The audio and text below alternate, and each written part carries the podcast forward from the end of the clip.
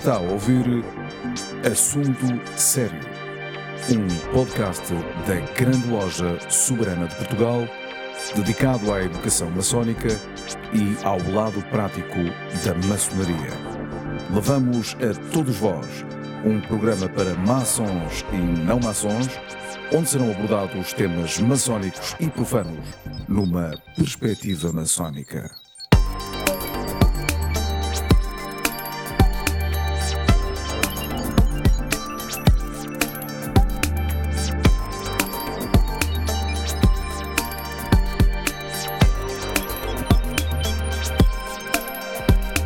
Sejam bem-vindos a mais um Assunto Sério, um podcast da Grande Loja Soberana de Portugal.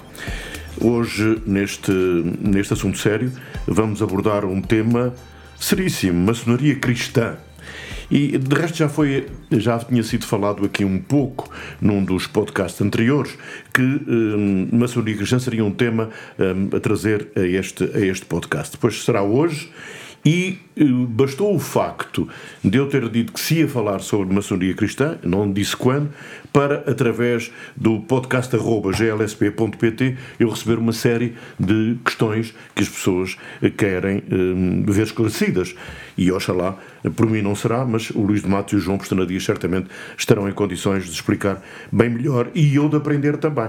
Luís de Matos é autor, é maçom, o João Postana Dias é o, o muito respeitável grão-mestre da grande loja soberana de Portugal e então, maçonaria cristã é o tema. Eu não sei se querem que eu avance já com algumas das questões que recebi ou se querem primeiro fazer uma introdução a este tema. Eh, depende daquilo que acharem melhor para Bom, a condução do programa. Eu sou um péssimo convidado para a conversa. Péssimo. péssimo. Porque eu só vim para a maçonaria porque ela é cristã. E nem toda a maçonaria se identifica como sendo cristã, apesar de que aquela que não se identifica, há uma maçonaria, por exemplo, que é agnóstica e laica, uh, e, no meu entender, porque sou um péssimo convidado, é como alguém sem um braço e sem uma perna dizer que vai jogar futebol. Uh, não, cortou um braço e uma perna. Claro. Auto-amputou-se de qualquer coisa e depois procura o, o, um propósito em algo que não é o seu propósito inicial. Claro.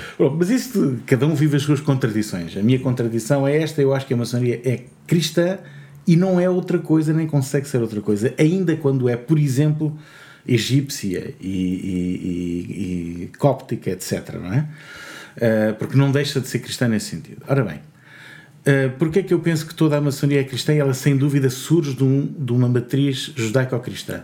Claramente.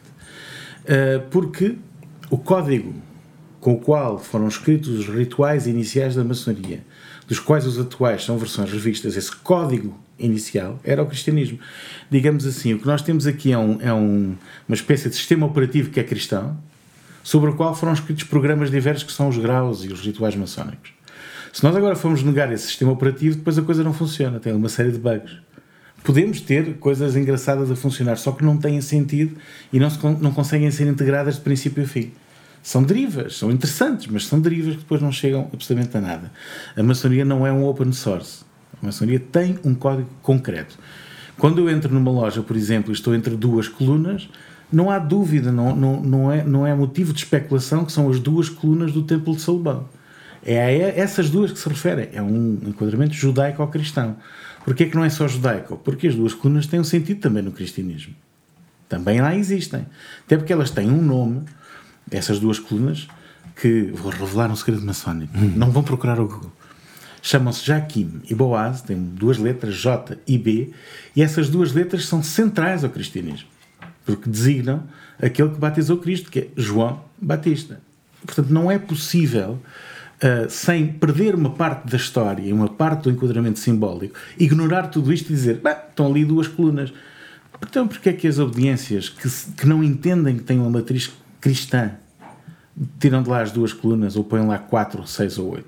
Luís de Matos, uma das perguntas que, e foi por isso que eu interrompi, uma das perguntas que eu recebi é exatamente tem a ver com São João. Perguntam-me se é São João Evangelista, se é São João Batista. Já estás meio esclarecido, como é evidente, quando se fala no, no batismo, não é? Ora bem, A maçonaria tem, uh, uh, procura dar uma, uma espécie de microcosmos do entendimento do cosmos, do que é o cosmos, e fala através de, de uma, uma, um filtro judaico-cristão.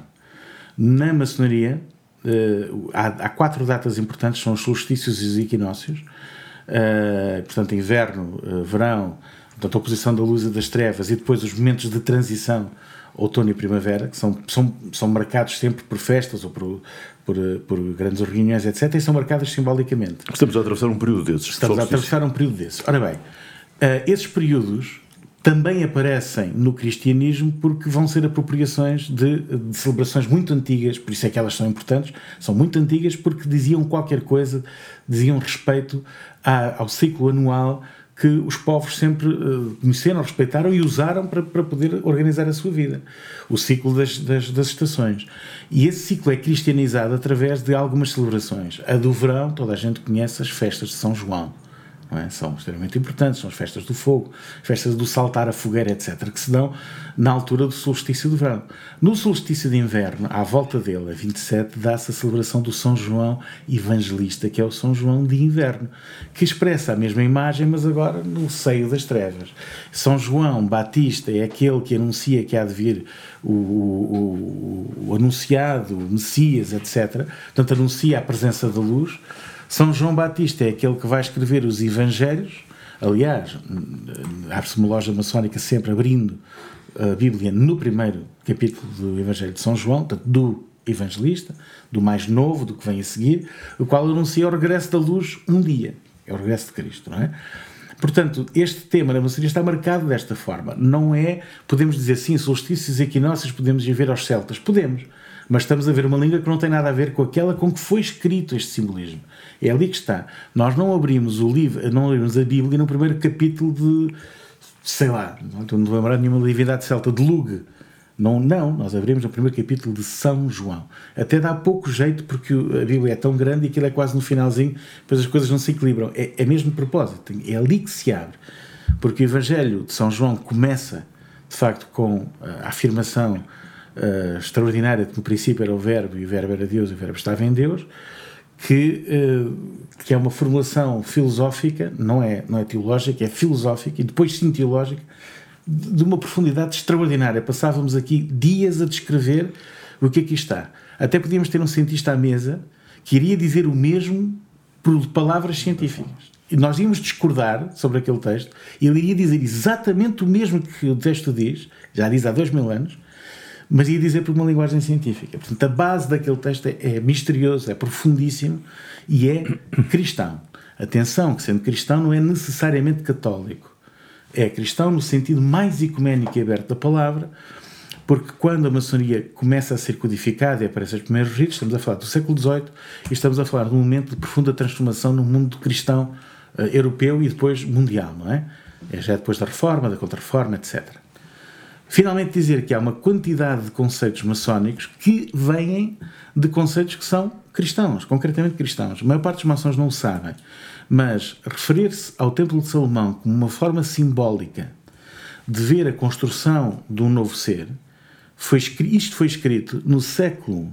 Vamos ver se as pessoas imaginam. 12? Não, não foi. Ainda foi antes, século 10, digo antes. Século VII, sétimo, por um monge que é santo da igreja, chamado São Beda, monge inglês, beneditino. E eu não disse o nome com que as pessoas habitualmente o conhecem, porque vão ver logo outra coisa que vai influenciar a maçonaria. Ele chama-se o Venerável Beda. Era assim que os seus discípulos chamavam. E a cadeira em que ele se sentava para as reuniões, onde apenas estavam os seus discípulos, era a cadeira de Salomão. E essa reunião de discípulos chamava-se a Câmara do Meio, à qual se acedia dando toques. está tudo descrito, é tudo histórico. Ele escreveu um livro chamado De Temple Salomonis Liber, o livro do Templo de Salomão, onde explica a relação entre o Templo de Salomão e a evolução espiritual do ser humano. Onde tem tudo isto e muito mais, muitos outros elementos. Portanto, estar a despir o simbolismo maçónico da sua ligação eminentemente cristã é possível, é mal informado. É deitar fora a matriz, é dar fora o sistema operativo. Não se está a dizer que uma ação tem que ser cristão. Há ritos onde tem de ser, efetivamente, para poder entender. Não tem que ser cristão, mas tem que pelo menos compreender. Nem que seja do ponto de vista histórico, senão do ponto de vista espiritual. Senão depois está num mundo que não conhece. Não entende. E é verdade que eh, se pergunta uh, de onde vens e a resposta é de uma loja de São João. São João. E todas têm esse nome. Exatamente. Todas têm o nome de lojas de São João. Precisamente por isso, é, é essa referência à duplicidade de São João, porque ele é duplo. É um São João que fecha com o tempo antigo, que é o São João Batista, Sim. e um São João que abre um tempo novo a vir, que há de vir. Para nós, até é o tempo onde há de rezar Dom Sebastião. É? Também é um Szinho. é? Estamos a falar de São João, João Pestana Dias. Não, não tem a ver o São João com o João. Mas tem. Há uma pergunta que me fizeram também, e vou pôr ao grão-mestre, que é assim. Eu não vou, não não vou fazer a pergunta, eh, vou, vou antes lançar o tema. A pergunta foi feita nesta base. Vocês falam em maçonaria cristã, será que. eh, ou maçonaria católica, não se pode dizer. Disse tem que ser maçonaria cristã. Mas depois também me perguntaram isto. As sessões maçónicas têm religiosidade? Perguntaram-me. Não sei. As, as, as sessões cató- as, as, digamos, sessões maçónicas eh, têm espiritualidade. Ok, muito bem. Eh, a espiritualidade, quer dizer, as, há, quem veja, há quem veja as religiões como uma espécie de portagem para a espiritualidade. Sim. Eh, a espiritualidade está acima de tudo isso. E tem espiritualidade porque vem do, do grego temenos, que é separação do tempo e separação do espaço. É esse o templo, o templo maçónico, separa nós estamos num tempo diferente, estamos num espaço diferente, e em todos os ritos existe uma forma de veri- de verificar esse novo espaço e esse novo tempo. E como é um psicodrama, é, que tem que ter um guião eh, muito bem feito e cujos atores têm que desempenhar esse papel de forma também correta, porque senão nós não acreditamos naquilo que ali está.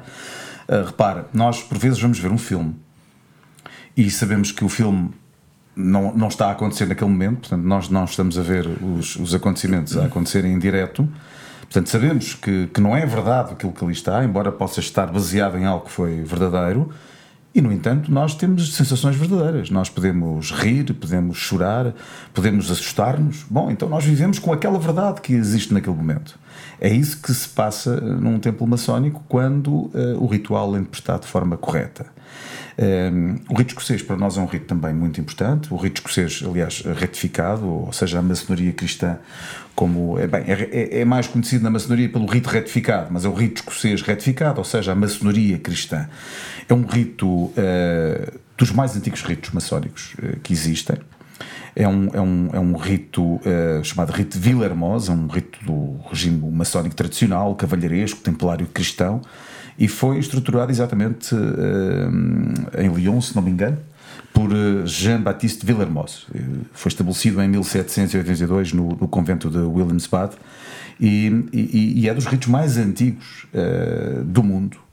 Eh, e, é uma, e é um rito que nós também eh, temos na nossa, na nossa grande loja soberana de Portugal.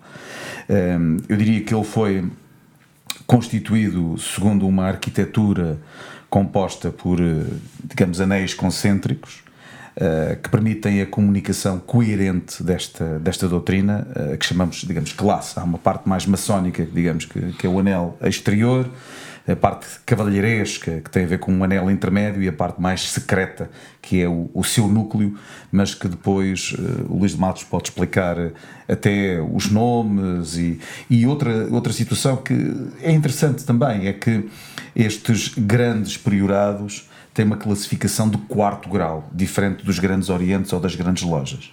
Que isso é, se calhar, também algo, algo. Explicando, explicando a coisa, ou seja, a maçonaria, como nós habitualmente falamos, eh, nós falamos de uma grande loja, de um grande oriente, são estruturas eh, litúrgicas que têm três graus: aprendiz, companheiro e mestre. Todas elas, em todos os ritos, têm três graus. E, portanto, eh, elas supervisionam um, tudo o que tem a ver com os rituais desses graus. No Chamados rito- graus simbólicos ou, ou, ou lojas azuis. Lojas também. azuis. No risco ser retificado, que é um pouco mais antigo ao surgimento dessas estruturas, o quarto grau, que é um grau onde se resume toda a iniciação maçónica e é o que conclui a explicação simbólica da maçonaria, que termina nesse quarto grau, também faz parte da estrutura, que é um diretório nacional, e, portanto, não há uma grande loja, não há grandes lojas retificadas. O que tem acontecido é que esses diretórios nacionais em vários países, designadamente em França, das Gálias, designadamente na Suíça, quando a maçonaria se descompõe num determinado país, têm a autoridade para ir lá e ajudar a refundar a maçonaria nos três graus em baixo. Como aconteceu, por exemplo, na Segunda Guerra Mundial. Como aconteceu na Segunda Guerra Mundial, como aconteceu eh, em Espanha, onde a grande loja de Espanha é feita a partir de lojas do rito escocês retificado. Mesmo aconteceu em Portugal, com a grande loja regular de Portugal, em 1991 e assim por diante. Portanto, o retificado tem esta faculdade. E depois tem uns graus in interiores, que são os graus de cavalaria, que correspondem ao que as pessoas conhecem como o grau 33, o grau 30, que é o, rito escocês antigo e aceito, tem 33 graus. Este rito resume todos esses 33 em dois, que são escudeiro noviço e cavaleiro benfeitor da cidade santa, que é a classe cavaleiresca interior. E aí termina, portanto, com este conjunto de graus. Portanto, dois interiores, um intermédio e os três exteriores normais.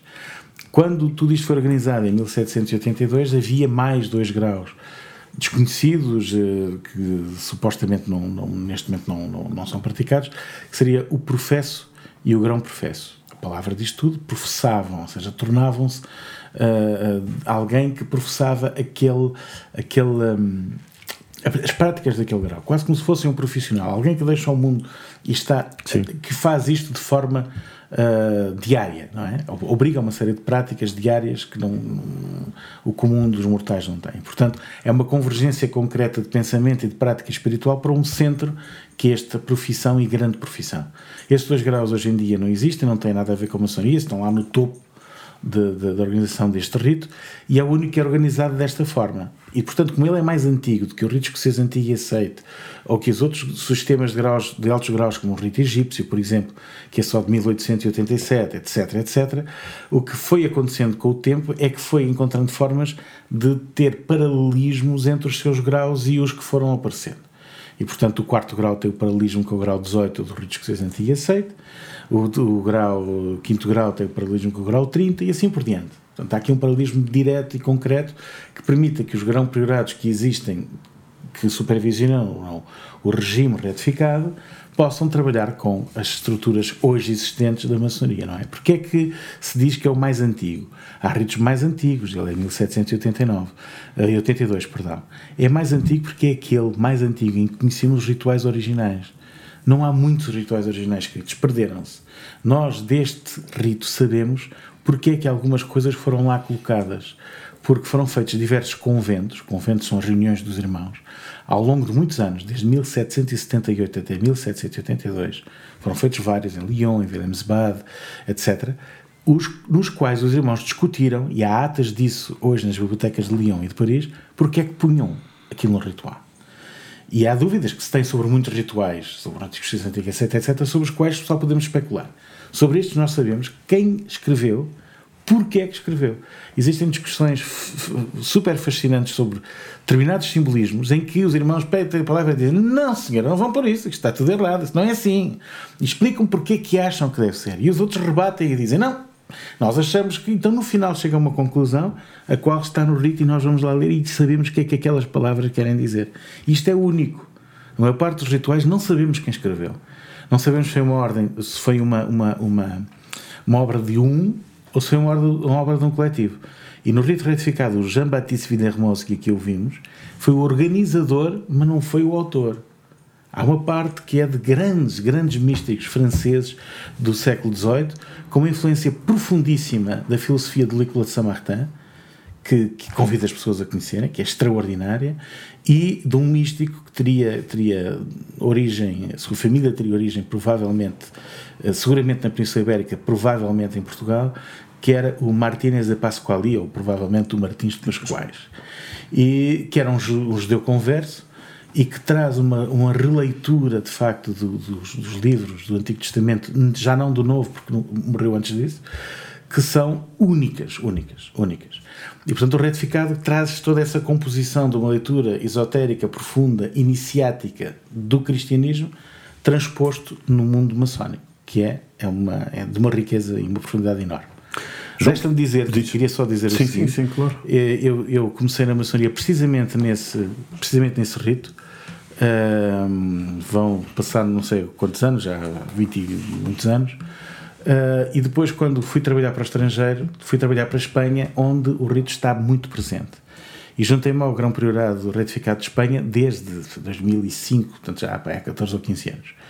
E tenho que agradecer, de facto, ao muito respeitado agromestre João Dias, o facto de ter feito um tratado com a obediência a que eu pertenço, em Espanha, que nos permite utilizar uh, as, as, magníficas instalações da Grande Loja Soberana para podermos trabalhar. Efetivamente, eu aqui sou um imigrado, digamos assim, e continuo um imigrado porque durante, mesmo quando regressei a Portugal para trabalhar, a entendimento que eu tenho da maçonaria, por isso ser um mau convidado, o meu entendimento é tal que não encontro uma profundidade tão grande como a retificada que estou ligado em Espanha há tantos anos, em outras, em outras versões da maçonaria que me parecem sem cafeína, digamos assim.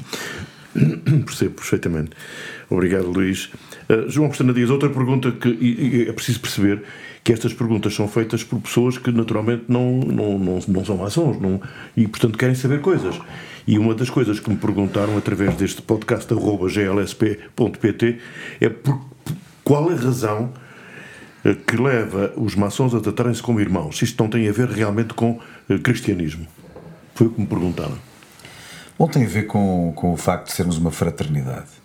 Uh, a determinada altura, num dos rituais que existem de aprendiz, uh, é perguntado: Bom, então, uh, que é que tu és? que é que tu és maçom? Bom, o maçom julga os outros não em função da sua classe social, mas das suas atitudes, daquilo que faz em prol dos outros.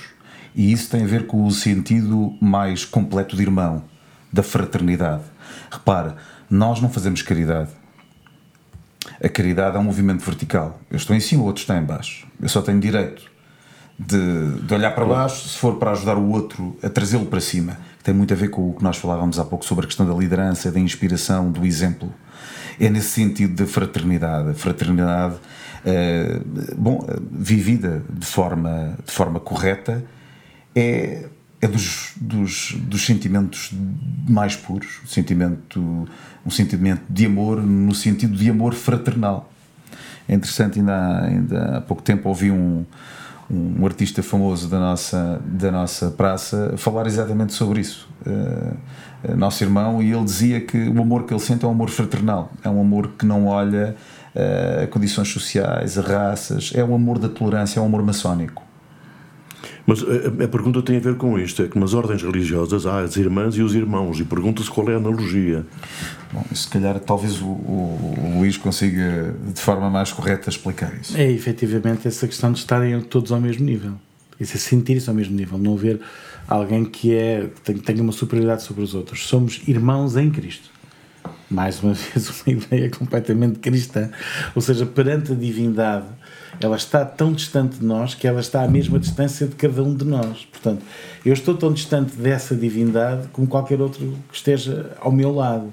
Estamos à mesma, no mesmo nível. Aliás, desde sempre, as ordens que têm um sentido iniciático para, para, para, para, o, seu, para o seu trabalho e até gnóstico, podemos dizê-lo, como é o caso dos templários que já aqui falámos, tem uma predileção por, por determinados momentos da paixão que tem a ver com essa irmandade.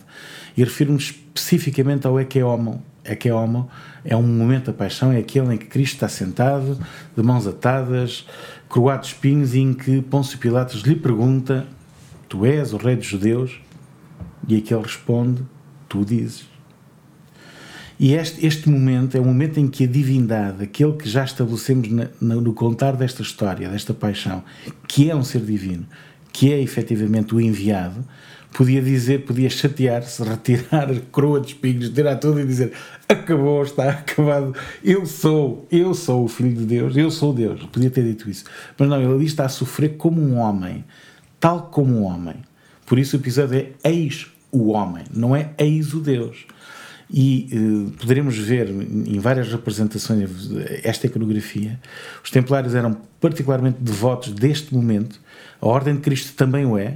Hoje, uh, no Convento de Cristo, podemos ver na zona, portanto, no, no dormitório onde dormiam os, os, frades, no cruzamento dele, do cruzeiro, está lá uma imagem lindíssima de um Ecce Homo, que recorda sempre isto. Ele é irmão, é nosso irmão.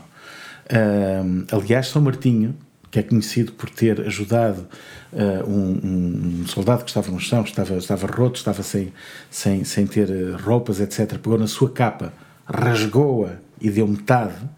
Rasgou em metade, ele não rasgou um bocadinho e deu-lhe. Ele não lhe deu toda. Ele tornou-se irmão fazendo isto, rasgou-a ao meio, que é uma referência a Cristo já agora, porque uh, uh, o pano com que Cristo foi coberto não tinha, não tinha costuras, era um pano completo. Hum? O que é que foi necessário a São Martinho fazer antes de poder dar ao, ao pobre, ao indigente, parte da sua capa? Teve que descer do cavalo. Ele não tirou de cima do cavalo, ele desce do cavalo e, ao nível do outro, rasga e dá-lhe. Este é o momento da irmandade. E, portanto, mesmo em todos os movimentos religiosos, a questão de que somos irmãos em Cristo é profundamente fundamental. Tal horizontalidade. É? Depois, na maçonaria, tem uma, uma, outra, uma outra componente interessante que é a componente dos ofícios e militar, que é o facto de sermos todos companheiros. Porque a palavra companheiro, que vai gerar companhia, e outras divisões militares têm a ver com aqueles que se sentam à mesma mesa em igualdade e compartem o pão. Companis é o que significa Exatamente. Com o pão. Então eles compartem o pão entre si de forma igual. Todos têm direito ao pão. E por isso a classe mais importante da maçonaria sempre foi a dos companheiros, entre os quais haveria alguém que se iria distinguir por seus dotes artísticos ou de liderança e seria o mestre, o mestre. da companhia. Mas era mestre da companhia. Ou seja, ele adotava a mestria em face da companhia, tal como o cavaleiro tem o nome em relação ao cavalo. O cavalo que dá o nome ao cavaleiro. Já viram? Portanto, ele só é cavaleiro Sim. tem uma cavalgadura Sim, em baixo, porque se não claro. tivesse não era cavaleiro. Claro. O mesmo acontece ao mestre. O mestre, neste caso, dentro dos ofícios, só é mestre se houver, de facto, companheiros. Isto, é, isto é, muito interessante. Se nós formos ao, ao Cemitério dos Prazeres, talvez o, o maior cemitério maçónico da Europa, uh, todos os maçons que lá estão uh, têm o esquadro e o compasso todos em grau de companheiro. Sempre Todos em grau de companheiro. Sempre. É, é, muito interessante, porque é realmente. Uh, pouca gente, as pessoas pensam, bem, mestre é a coisa mais importante. Realmente haviam, uh, haviam pouquíssimos mestres. O mestre era só o responsável da loja, ou às vezes o, o, o lord que recebia as pessoas na sua casa, e portanto, é, ele tem que, alguém tem que ser mestre, mas eram todos companheiros. Portanto, era, era muito interessante. Outra, outra situação uh, interessante. Daí serem companhias, não é? Exatamente. Eram companhias de pedreiros, era a Companhia de Pedreiros de Londres, era a Companhia de Pedreiros de Edimburgo, eram companhias de pedreiros que eram companheiros. É. Uh, outra situação muito interessante que tem a ver com esta cavalaria espiritual. Uh, que é o facto uh, do, desta maçonaria cristã, do, do rito escocês retificado, terem paramentos completamente diferentes dos outros ritos. Uh, existe, existe uma espada cruciforme, referente à cavalaria, existe um chapéu tricórnio, uh, símbolo de igualdade perante o grande arquiteto do universo, portanto é algo também muito diferente. É, o tricórnio era usado vulgarmente em França nessa altura. Mas, como é costume com os maçons, eles tentam dar, tentam entender a razão pela qual uh, determinadas peças que usam eh, são usados do ponto de vista ritual. Portanto, numa reunião de maçons do século XVIII, toda a gente coberta do seu chapéu, quando se fizesse uma oração, toda a gente tirava o seu chapéu, como é evidente. É? Nos momentos solenes, o chapéu saía. Ora, isso, isso é muito. Uh, é muito interessante porque faz com que eles deem um, um, uma, um significado ao chapéu. E o chapéu, o chapéu de tricórnio representa um triângulo, representa a manifestação divina sobre a cabeça. É como se tivessem permanentemente sobre a cabeça uma espécie de uma coroa uh, uh, votiva ao, ao, triângulo, que é a manifestação de Deus. Quando a retiram, quando a cabeça está diretamente em comunicação com a divindade. Quando o colocam, é para se lembrarem disso. O peso do chapéu na cabeça relembra precisamente o peso da, da manifestação da divindade no mundo, no, mundo, no mundo físico. A espada. A espada representa uma cruz, representa um, portanto, um instrumento uh, que, de acordo com uh, o simbolismo bíblico, é a palavra. Tem dois gumes. Pode cortar de uma forma pode cortar da outra, de acordo precisamente com o que vem escrito no livro do Apocalipse, escrito por São João, mais uma vez. Um, a espada é isto, e portanto o maçom tem que ter muito cuidado com a sua palavra, tem que ter muito cuidado na forma como intervém. Uma palavra pode ser cortante, uma palavra pode ser mortal para o outro aquela que é dita facilmente, que é brandida como se fosse efetivamente um, um, uma arma, tem que, pode construir ou pode destruir. A imagem tradicional do maçom, tradicional é esta, é um maçom junto a uma pedra a construir, a construir, põe uma pedra sobre outra pedra e tem numa mão uma colher de pedreiro, na outra tem uma espada. Esta é a imagem tradicional. Não é do aprendiz a, a, a, a esculpir a pedra, é já depois. Portanto, ele é ao mesmo tempo um construtor, mas ao mesmo tempo tem a espada que é defesa e ao mesmo tempo aquela que permite depois construir todo o resto do edifício e guardá-lo. Porque nós construímos para guardar, não é? Para depois poder habitar e poder operar. Que, aliás, é a construção de todos os ritos maçónicos. Os primeiros graus que têm são graus de construção, portanto, eles constroem, são aprendizes, companheiros, mestres, mestres do segredo, mestres, etc. Mestre do arco real, são, são, têm a ver com a construção em si. E depois, os graus seguintes são sempre graus de cavalaria. Cavaleiro do Oriente e Ocidente, Cavaleiro do Plicano, Cavaleiro do Sol, cavaleiro, etc. E, portanto, temos a construção a que se segue a defesa. Portanto, à medida que se progride, final... vamos defender o templo que é construído pelos que vêm depois de nós.